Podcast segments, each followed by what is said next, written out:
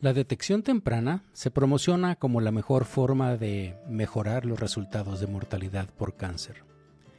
Pero en lo que seguramente será un estudio controvertido entre los defensores de la detección de cáncer, investigadores de Noruega han llegado a la conclusión de que la mamografía y la tomografía computada para la detección del cáncer de pulmón no necesariamente prolongan la vida de los pacientes. Esto según un estudio publicado muy recientemente, el 28 de agosto, en JAMA Medicina Interna o Internal Medicine. Y aunque los investigadores de la Universidad de Oslo no abogan por que se abandonen las pruebas de detección de cáncer, sugieren que las afirmaciones de que las pruebas salvan vidas no están respaldadas por la mejor evidencia disponible actualmente. Acompáñenme a analizar este estudio y otros dos artículos relacionados, cuyo objetivo fue calcular la asociación entre varias pruebas de detección de cáncer y los días de vida ganados.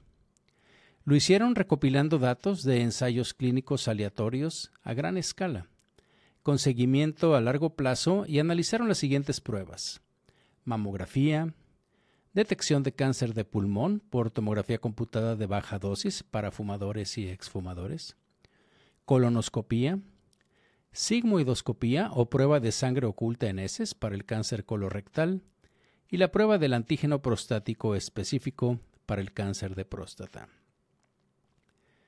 Bienvenidos a Memorándum, un espacio que, pues como ustedes saben, lo dedico para platicar sobre artículos, prácticamente todos ellos de nuestra especialidad, de la radiología, y la gran mayoría de las veces pues que aparecen en revistas de nuestra especialidad, pero en muchas ocasiones ya he platicado con ustedes sobre artículos que salen en revistas pero que son o que atañen según mi criterio pues a nuestra especialidad y ese es el caso de hoy.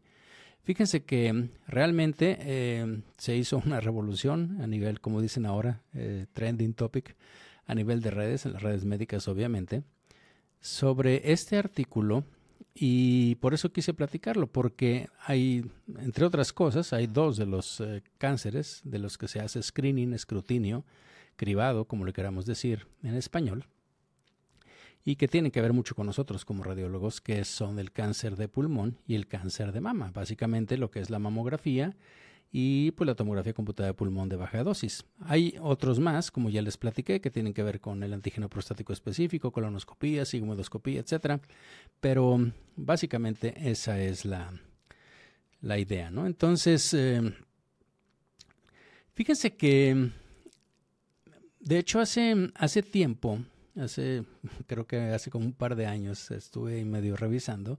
En otro episodio de, obviamente, de este podcast les, les platiqué sobre pues la necesidad de que probablemente como radiólogos debíamos de especializarnos o subespecializarnos o incluso multiespecializarnos, que probablemente esa era la tendencia que está actualmente, sobre todo en Estados Unidos.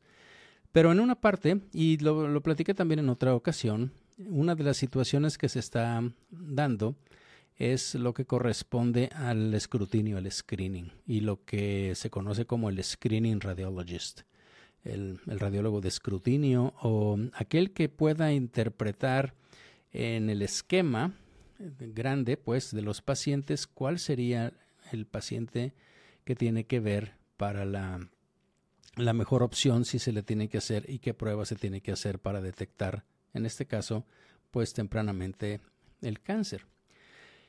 Y fíjense que, bueno, básicamente tengo varios, estuve revisando a raíz de esto, tengo varios podcasts, varios episodios en este podcast que platican sobre, sobre el escrutinio, sobre el screening de incluso de cáncer de colon, de cáncer de pulmón, de tiroides, en fin, de, de mama, no se diga, también lo he platicado. Y, y resulta que por eso creo que este artículo eh, está muy interesante y de hecho, eh, el artículo principal, eh, básicamente el, título en español sería Tiempo de vida estimado ganado con las pruebas de detección del cáncer. Un metaanálisis de ensayos clínicos aleatorios. Y este está pues el tip de los autores es un consorcio, de hecho liderado por un, doctor que de hecho es un gastroenterólogo, Michel Bredhauer, de la Universidad de Oslo. Pero fíjense que en el mismo número, aunque hay más, hay dos artículos que quise seleccionar para ustedes. Y uno se titula El futuro de la detección del cáncer. De hecho, este no es un artículo, es como un editorial. Y, es, y dice, perdón, El futuro de la detección del cáncer, guiado sin conflictos de intereses. Y bueno, eh, uno de los autores también es el, el autor de, pues, del artículo principal. Y el tercero se podría traducir algo así como probar si la detección del cáncer salva vidas. Ese sí es un artículo de investigación. Implicaciones para los ensayos clínicos aleatorios de detección de cánceres múltiples. Y bueno, por esta razón de que voy a cambiar, digo que les voy a platicar de tres artículos, pues evidentemente quisiera, o tal vez debo de cambiar un poco el formato que normalmente les presento, de describir ampliamente pues un artículo y más bien les platicaré una, digamos, una especie de, de, resumen de cada uno de ellos y una, al final les voy a, dar también una crítica de editorialistas europeos de un blog de imagen eh, influyente ahí en Europa, una especie de contrapunto, así es que quédense hasta el final, como dicen, para que escuchen esta situación, porque realmente está, está muy interesante. Así que empecemos el, eh, con el artículo del futuro de la detección del cáncer guiado sin conflicto de intereses. Este no es el artículo principal, como les dije, pero fíjense que tiene unos puntos que se me hicieron interesantes como para, digamos, fuera una especie de introducción al tema. Y bueno, el artículo profundiza en lo complejo que es y lo controvertido que está la detección del cáncer, las pruebas, etcétera, los desafíos a la hora de interpretar el impacto real que tiene en la esperanza de vida, que se supone que finalmente pues eso es todo lo que, bueno, todo, pero lo principal de lo que estamos buscando cuando se hace un screening, digamos, para una detección temprana. El artículo destaca muchos ensayos, o que muchos ensayos clínicos no consideran la mortalidad por todas las causas como un criterio de valoración y eso digamos que dificulta el determinar los beneficios reales del diagnóstico temprano del cáncer mediante la detección. Y fíjense que aquí está, cuando lo lees te pones a pensar y dices, bueno, definitivamente esto eh, está, está, interesante, este punto de vista, evidentemente. No, no, digo que lo estén descubriendo ni que no lo hayamos platicado, pero lo quiero platicar con ustedes. Y ese es el hecho que generalmente, si tú dices voy a hacer un estudio de mamografía, eh, para detección temprana, pues es detección temprana de cáncer de mama, ¿cierto? Pero la verdad de las cosas es de que no estudiamos las otras situaciones porque obviamente el estudio no está diseñado para eso. Y piensen lo mismo en cáncer de colon. Justamente hoy, hoy es 7, eh, 8 de septiembre, ya no sé qué es, pero bueno. Eh, y y estoy leyendo un artículo justo antes de empezar ahorita. Este, como les digo, es del 28 de agosto, lo estaba preparando y demás. Pero, pero este, este artículo, que también salió en llama, ahorita les platico cuál es la, idea, habla sobre la utilidad de la detección de cáncer de colon en pacientes que estén entre 76 y 85 años de edad. Y evidentemente que pone en la balanza ¿sí? la posibilidad de que utilicemos los expedientes clínicos, sobre todo si está electrónico y sobre todo si podemos ahora, de hecho hay un par de artículos por ahí, utilizar inteligencia artificial y decir, bueno, este paciente probablemente tiene una esperanza de vida de 13 años, ponen ellos ahí, eh, y dices, bueno, pues probablemente este paciente sí se beneficie de una colonoscopía para ver si tiene un cáncer de colon. Pero un paciente que por sus comorbilidades tiene una esperanza de vida de 5, de 7 años, probablemente el que lo sometas a una colonoscopía incluso le puede agregar morbilidad. Y bueno, básicamente ese es el punto de esto, al menos de lo que ellos, de lo que ellos dicen, de cuál es la, que cuál podría ser la utilidad si no vemos cuáles son las causas de mortalidad completas, o todas las causas que hay de, de muerte, pues, ¿sí? y no nada más específicamente en la que te estás enfatizando que es el, pues, la prueba la que tú quieres hacer. ¿ok? Finalmente podríamos decir, imaginen el cáncer de próstata, donde te estás haciendo antígeno prostático específico y resulta que a los 78 años se eleva el antígeno prostático específico. Bueno, está bien, pero también tienes problema cardiovascular, también tienes, en fin, alguna otra tipo de, o tuviste un cáncer o cosa por el estilo, y entonces evidentemente que ese, esa prueba, si al menos es la base de este artículo, esa prueba, esa detección no te va a añadir días de vida, porque no, vas, no es que vayas a morir de cáncer de próstata, sino es que vas a morir de lo que, la otra condición que ya tienes.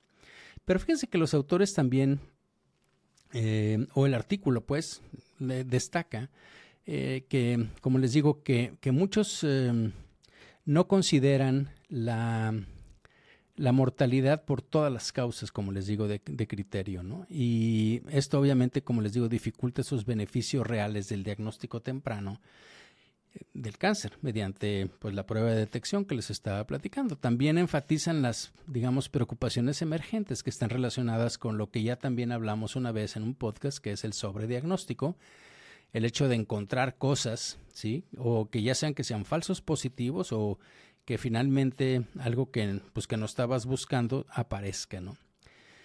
Em, ¿Qué otra cosa de viene, viene en, este, en este artículo. Bueno, un importante punto que ellos, que ellos discuten eh, gira en torno a la dificultad, por ejemplo, que conlleva el, digamos, de tener programas de, de screening, ¿sí? Incluso cuando los beneficios claros, pues no son muy evidentes, ¿no? Y bueno, pone varios escenarios, eh, de cómo, cómo la, los médicos si te preguntan, oiga, entonces no me hago la mamografía o, el, o sea, lo, le vas a decir que no, o las asociaciones de cáncer, o un político que viene ahí también, un escenario que dice difícilmente va a decir, pues voy a quitar las pruebas de para detección temprana de en fin de mama o de lo que ustedes quieran. En fin. Otra cosa que, se me hizo interesante y que también se habla en este artículo es que distingue entre los dos conceptos principales en la detección del cáncer. Una cosa es la detección temprana y otra cosa es la prevención. Por ejemplo, la detección temprana, como la mamografía para el cáncer de mama, pues se, centra en detectar el cáncer tempranamente para disminuir la mortalidad, pero no necesariamente previene el cáncer. Y ahorita que me están escuchando van a decir, pues claro que no lo previene, obviamente es para detectarlo tempranamente, pero fíjense que de alguna manera existe quizá una mala transmisión de esta información en donde muchas pacientes piensan que si se hacen eso no les va a dar cáncer. Y no es exactamente, obviamente, como lo sabemos. Entonces, esta es una prueba de detección temprana. O sea, simplemente te van a detectar hasta que ya tienes cáncer. Lo mismo es en la sangre oculta o la que hacen, por más específico que sea, o sea, que ya estás detectando el cáncer. Pero a diferencia de lo que son estos exámenes o eh, como la mamografía, ¿no? Eh, existen otros que pueden tener un aspecto más preventivo, ¿sí? por ejemplo la colonoscopia para el cáncer colorectal, porque tiene como objetivo primero, pues obviamente detectar, bueno, obviamente si tienes cáncer, pero, pero la otra cosa es precursores benignos, como sabemos los pólipos. Ya viene toda la estadística de los pólipos que se hacen benignos, malignos, etcétera. Recordemos que el, que el autor, aunque después les voy a platicar algo, pues es gastroenterólogo. Pero el hecho es de que no es lo mismo que te detecten un cáncer temprano a que te eviten que tengas un cáncer. O sea, algo preventivo, ¿no? Como por ejemplo si te quitan ese pólipo que sabemos que muy probablemente se va a malignizar. Entonces, otra parte importante, digamos, del documento es que identifica y discute las diversas partes que están interesadas, como les decía, en el cáncer. Están desde, pues obviamente, la profesión médica, que obviamente pues, vamos a respaldar casi siempre los programas de detección aunque no exista una investigación sólida. Y ya cuando te pones a pensar y a ver en esto, pues realmente hay muchas cosas controversiales, ¿eh? este, realmente que estamos haciendo sin que exista evidencia o, como viene en el artículo, se tomaron medidas, como el, el caso del antígeno prostático específico, sin que hubiera realmente ninguna evidencia de que eso fuera realmente beneficioso. Me refiero a beneficioso en cuanto a lo que estamos buscando, que se prolongue la cantidad y pues, obviamente la calidad de vida, aunque ellos básicamente están enfocándose en la cantidad de días. Eh, bueno, van a ver que son días los que se ganan. Pero te les decía que también la parte de los políticos, ¿no? Porque obviamente pues, va a ser muy difícil que oponerse a programas de detección que evidentemente son muy populares y que no van a hacer algo así para no conseguir votos, ¿no? Em, ¿Qué otra cosa? Al final ya, ya dice el artículo que, que aboga pues porque se trate de hacer estos consensos, de hecho yo tengo un podcast también donde hablo sobre un consenso sobre el American College of Radiology y de las de cirujanos de tórax y demás, eso para cáncer de pulmón. Bueno, ese tipo de, de eh, consensos, pues eh, aquí le dice que deberían de estar muy bien estructurados, vigilados, para que haya una declaración rigurosa de conflictos de intereses y que insiste mucho en las pautas de detección que se elaboren para que no exista, digamos, una interferencia de partes que estén interesadas en que esto se dé, porque finalmente atrás de esto puede haber pues cuestiones monetarias o motivos ocultos ahí, ¿no? Entonces, sugiere que el simple hecho de tener altas tasas de participación en los programas de detección, no, o sea, de alguna de las sociedades, por ejemplo, no debería considerarse un indicador de su calidad en cuanto a la eh, sugerencia que se haga o las normas que se hagan. Pero bueno, este fue el, el artículo, como les digo, que es un artículo editorial sobre, sobre esto. Bien, ahora el artículo principal les voy a recordar, se titula Tiempo de vida estimado ganado con las pruebas de detección del cáncer, un metaanálisis de ensayos clínicos aleatorios. Y este, este artículo se centra, es un artículo muy extenso, con mucha estadística, como ustedes se pueden imaginar, y como ya les dije, ni siquiera me voy a meter mucho en la metodología, es un artículo que es open access, entonces a los que les interese, pues evidentemente les voy a dejar como siempre el link para los, para los tres artículos. Y bueno, como les digo, este artículo se centra básicamente en, pues, en determinar, si se puede llamar así, los beneficios reales y de la vida o por la vida asociados con la detección de cáncer. O sea, cuánta vida ganamos, cuántos días de vida ganamos. Y obviamente comienza con la premisa de que el objetivo principal de la detección del cáncer, pues definitivamente es mejorar la longevidad, salvando vidas, si se puede decir así. El artículo subraya mucho la importancia de medir la asociación entre la detección del cáncer y la longevidad, eh, contrastando mucho la mortalidad por otras causas, lo que yo les decía anteriormente, entre personas, por ejemplo, que estén sometidas a pruebas de detección y no sometidas a pruebas de detección. Eh, ese, es, es algo interesante. Aquí en el artículo justo que les estaba platicando, que acabo de leer también del llama, sobre el cáncer de colon, el screening de cáncer de colon en estos pacientes de, mayor edad, que son puros veteranos, pues, para fines prácticos, la, población que escogieron del, ejército, pues. Eh, resulta que lo que hicieron fue tomar un grupo en los que no se les hizo nada, ¿sí? y tomar otro en los que sí se les hizo. ¿sí? O sea, eh, no, no fue prospectivo, sino obviamente fue, fue retrospectivo, pero vieron que, qué cambios había. O sea, aquella, eh, aquella población que no se le hizo más, sí que es la defensa de, de todos ellos, y la, y la otra. Lo que sucede, por ejemplo, ya lo he platicado también alguna, un par de veces, supongo, según me acuerdo, eh, es lo del cáncer de mama, ¿no? hay un estudio por ahí que dice, o un editorial por ahí que dice, no, pues es que la mamografía produce cáncer, pero detecta más cánceres. Pues no es que no es que produzca cáncer, no que simplemente si estás utilizando un estudio para encontrar, pues el que busca encuentra. Entonces, evidentemente que vamos a tener más cánceres si les haces mamografía, no por hacer la mamografía, sino porque los estás buscando. Pero bueno, lo comparan con gente que no se hace mamografía y al final dicen, bueno, eso, eso es lo que, lo que aboga, ¿no? Entonces, em, ¿qué les digo? Bueno, la otra cosa que enfatizan mucho, y también lo he platicado con ustedes en un par de episodios, son los em, daños que pueden manifestarse, producirse durante la detección. ¿sí? de, lo que es el sobrediagnóstico, los diagnósticos y tratamientos posteriores. Eh, la importancia, por ejemplo, de, de, tener más ensayos clínicos sobre esto lo subrayan bastante, ¿sí? porque, porque no sabemos mucho qué es lo que sucede con todos esos diagnósticos, se acuerdan de que también ya les platiqué todos los, esos incidentalomas que encontramos, y no estoy hablando de los suprarrenales, sino de toda aquella patología que encontramos que no estábamos buscando. Bien, hablando un poco de la metodología del estudio, pues esta es una revisión sistemática y es un metaanálisis también de ensayos clínicos aleatorizados, particularmente aquellos con un periodo de seguimiento que tenían más de 10 años. Hay muchos de los que tomaron que son de más de 10 años. Y fíjense que el estudio abarcó un total de 2.111.958 participantes. Para fines prácticos, 2.1, si quieren, millones de participantes. Digo, son bastantes. Bueno, de hecho son 18 ensayos clínicos aleatorizados.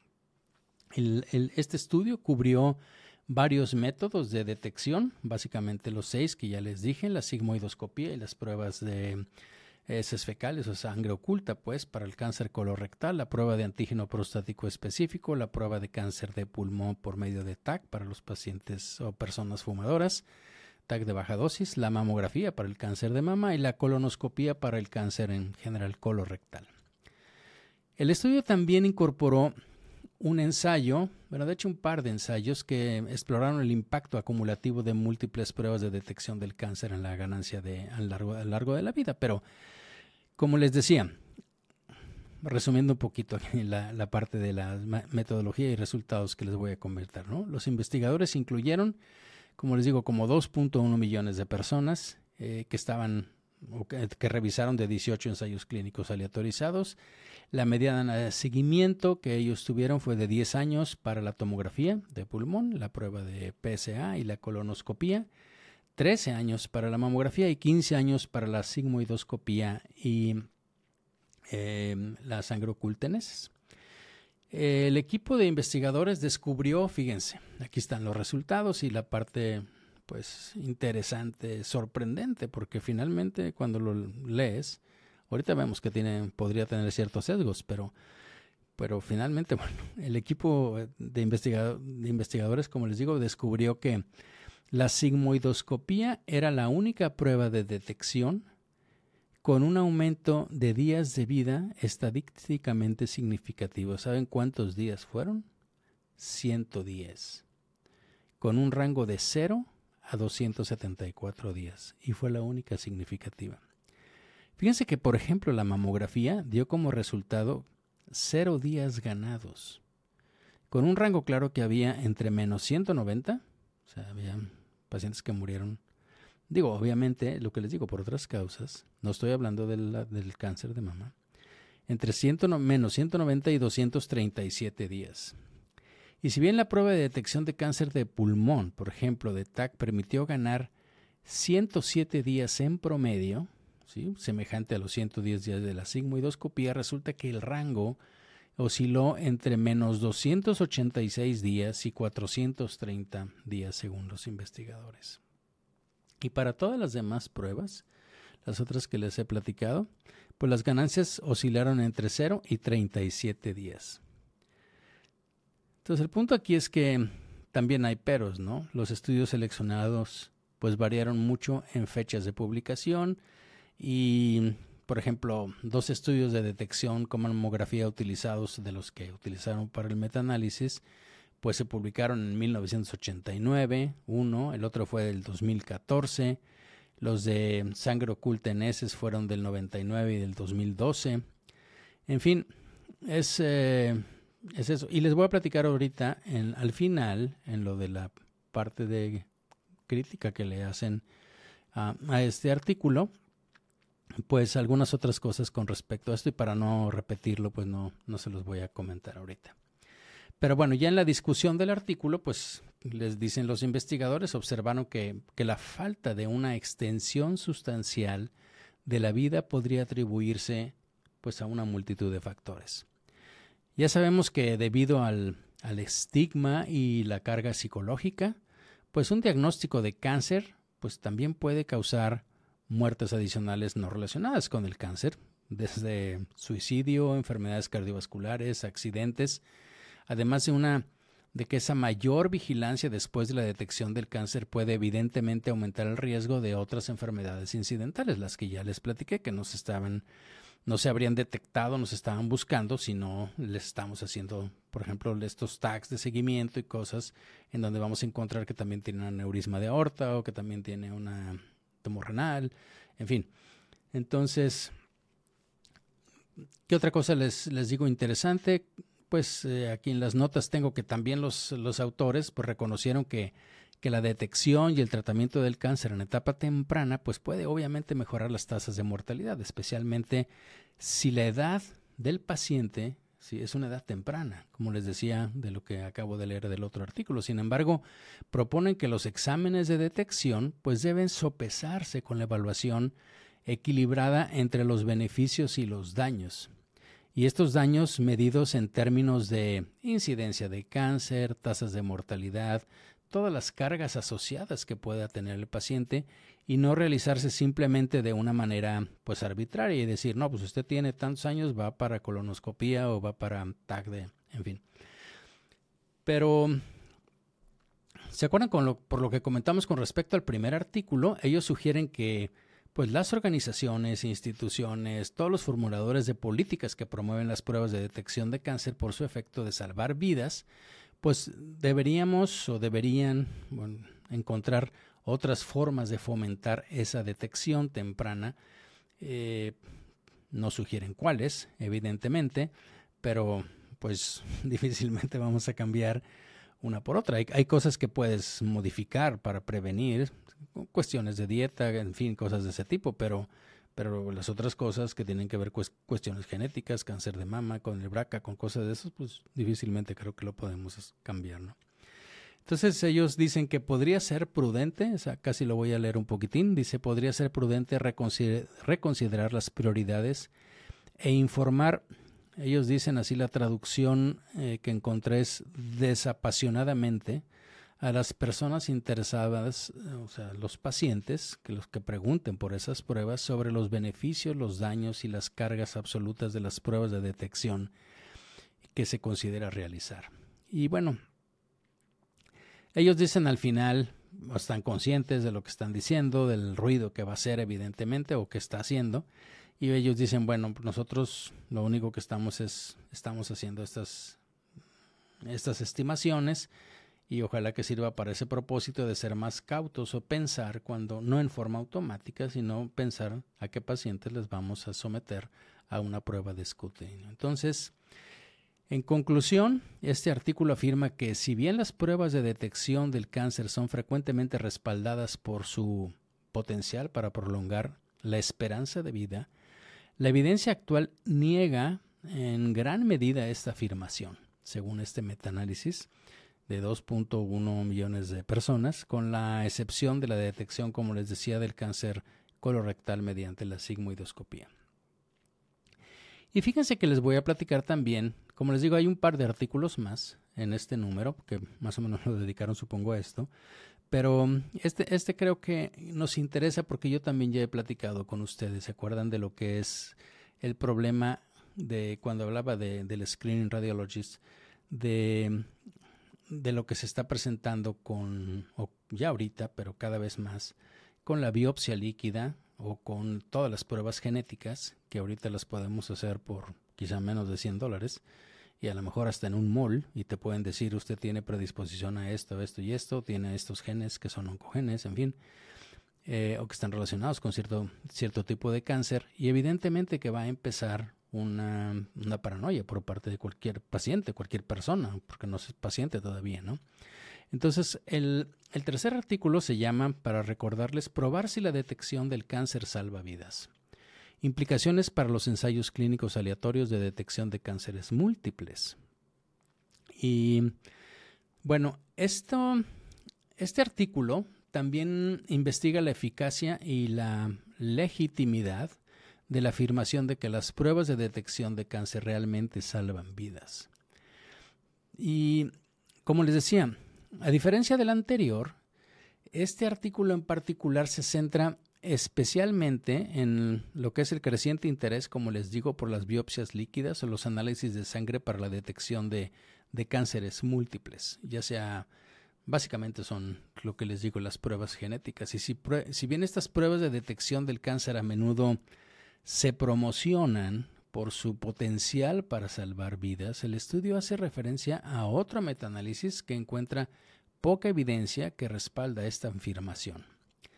Y bueno, de hecho hacen, hacen otro estudio acerca de eso, ¿no? Y dicen, bueno, una, una, una observación crucial es el que tienen ellos o que presentan ellos, porque ellos lo que están defendiendo es la parte de la biopsia líquida, es el desafío logístico que está asociado con determinar si la detección realmente salva vidas, dado que se, se requiere aleatorizar a un número inmenso de individuos realmente y observado, observarlos durante un periodo pues muy prolongado. El documento este que les platico, este artículo, pues dice que esos básicamente son desafíos y necesidades de un tamaño de muestra muy grande. Porque si bien los ensayos clínicos de detección de cáncer individual, o sea, un cáncer en particular, cáncer de mama, cáncer de colon, suelen necesitar mm, más o menos 100.000 participantes para evaluar su impacto en la mortalidad específica de ese cáncer, se necesitan ensayos que superen el millón de participantes para evaluar mortalidad por todas las causas. Entonces imagínense que ustedes dicen, bueno, yo, yo voy a ver si esto realmente eh, tiene eh, impacto sobre el cáncer de colon, la colonoscopía. Pues sí, pero si quieres ver y, es, y seguir una población que no se hizo que no se hizo sigmoidoscopía, que no se hizo colonoscopía y ver cómo les va, obviamente tu tamaño de muestra, pues y ahí lo calculan. Yo la verdad, pues estoy confiando en lo que ellos están diciendo. Bueno, lo estoy diciendo lo que ellos dicen ahí. Pero dicen, dicen esto, si nosotros utilizáramos métodos de detección de cánceres múltiples, en, lugar de, de, esperar a que aparezcan, como los análisis de sangre, estos que les estoy diciendo, de biopsias líquidas o de cáncer o genéticos, pues este requisito se reduce a menos de 100.000 matemática o estadísticamente hablando. ¿no? Entonces las conclusiones resultan eh, o resaltan eh, de lo, lo impráctico de evaluar la mortalidad por todas las causas por las pruebas de detección de cáncer individual. O sea, dicen, esa, esa parte es, es, muy difícil. Y acuérdense que esto lo quiero ligar con el primer artículo que les, que les platiqué, ¿ok? O con, con el primer editorial, en donde dices, eh, bueno, finalmente si estoy cambiando esto, pero si no estoy realmente impactando en este paciente en, en particular. Acuérdense que la medicina personalizada y centrada en el paciente, en fin. Pero definitivamente, digo, ellos enfatizan la, la viabilidad de, esta, de estas pruebas de cánceres múltiples. Como les digo, pues es el propósito que ellos, que ellos están impulsando. Y esto, que, esto se debe, por ejemplo, a que las muertes que están relacionadas con cáncer, pues contribuyen significativamente a la mortalidad general. Entonces, ya sabemos, como, pues no lo digo yo, pero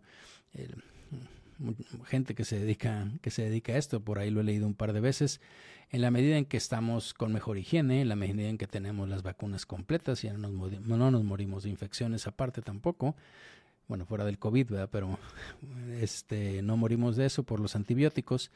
Eh, nos quedan básicamente dos problemas, el cardiovascular y diabetes y todo lo relacionado y la parte de oncológica. Entonces, si tú puedes hacer algo por la parte cardiovascular, si haces ejercicio, si controlas tu presión, triglicéridos, en fin, y la de insulina, la de azúcar y todo lo demás que ya sabemos, pues probablemente si estás sano de esa parte, lo único que te queda probablemente al final es morir o de viejo o con cáncer o de cáncer.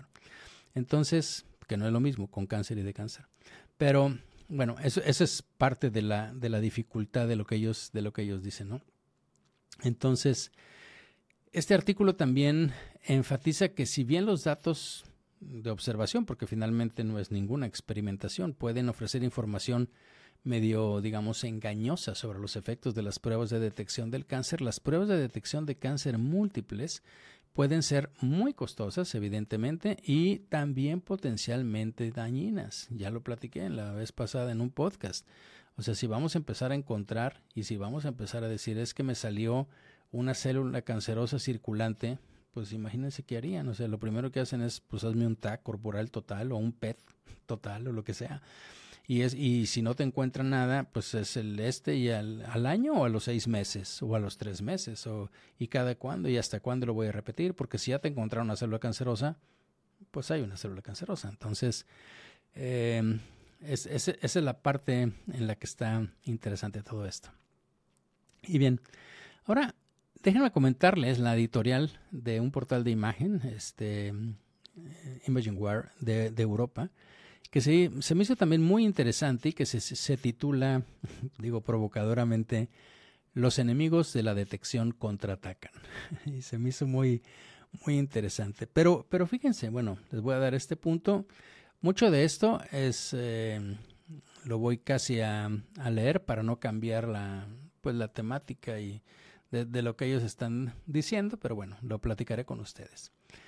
Dice algo así como que los que se oponen a las pruebas de detección de cáncer basadas en la población no van a desaparecer pronto.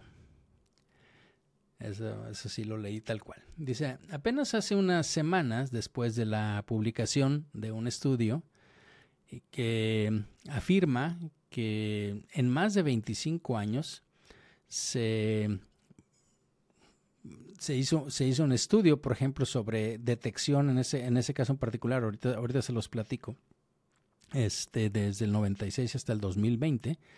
Eh, en, en, ese estudio se, se demostró, por así decirlo, la utilidad en muchos aspectos, tanto en salvar vidas y el estudio yo creo que se enfoca un poco más en la parte económica, es un estudio de Inglaterra también, pues ahora dice hay, una, hay un contraataque en llama medicina interna, lo que pone en duda si el cribado tiene algún valor. La detección de cáncer basada en la población pues ha sido controvertida desde que se lanzaron los primeros programas hace décadas. El artículo dice, una minoría de escépticos continúa planteando preocupaciones sobre la detección, a pesar de que las tasas de mortalidad han disminuido y las tasas de supervivencia han aumentado para los cuatro cánceres a los que se dirige el cribado poblacional del estudio que ya les comenté, el, del, artículo este que acabo de, de, comentarles, el segundo artículo, el artículo principal.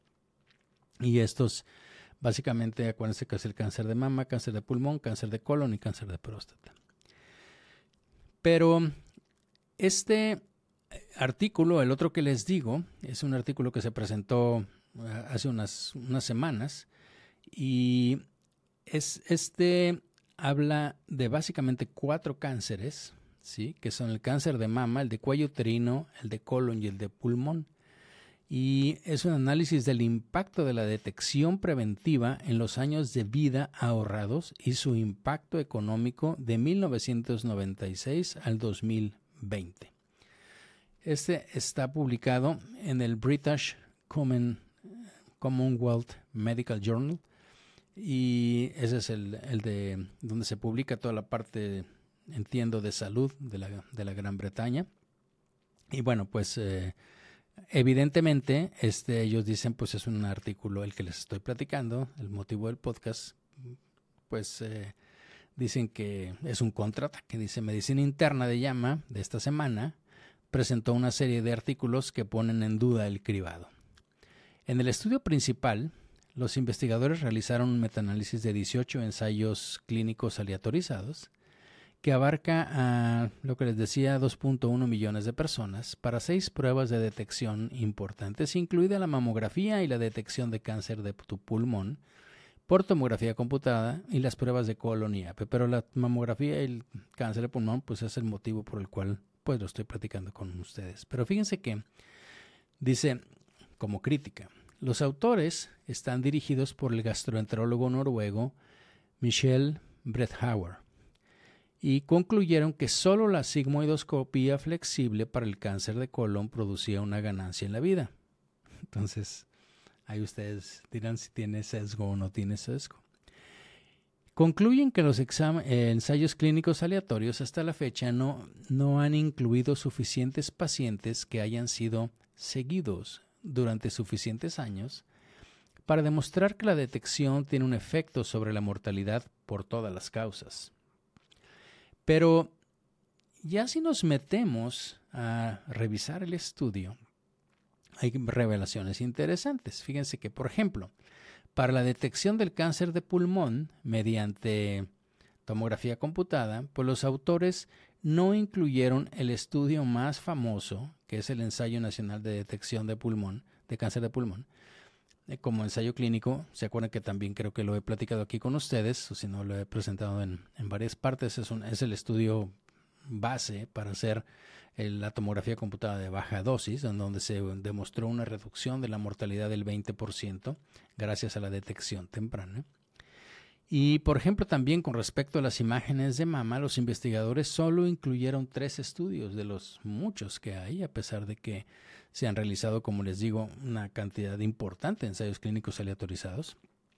Y uno de esos, de esos tres eh, fue un estudio que es muy controvertido, parte del cual les platiqué un poquitín ahí, es el estudio canadiense de detección mamaria que fue realizado originalmente en la década de los 80 y en donde, bueno, concluían que la mamografía no servía y que aumentaba más el cáncer y que además, eh, no, no, nada más eso, digo, no, no nada más no, no, detectaba más, sino que producía cáncer. Y ya cuando lo analizas en retrospecto dices, bueno, no sé si, bueno, tiene muchos problemas estadísticos, según los que saben, pero la otra cosa es que básicamente los equipos con los que se, se hicieron esos estudios, pues obviamente tenían mucho más radiación, incluso venía cero radiografía y demás, pues eso ya no se usa ahorita. Entonces la aplicación ya no es la, actual. Y fíjense que cuando se trata de los exámenes de colon, sí, que es el que, pues el, el Brett Hauer, el, el autor, el gastroenterólogo, pues incluyó su propio artículo. Es un estudio que se llama NordiCC, fue publicado en 2022.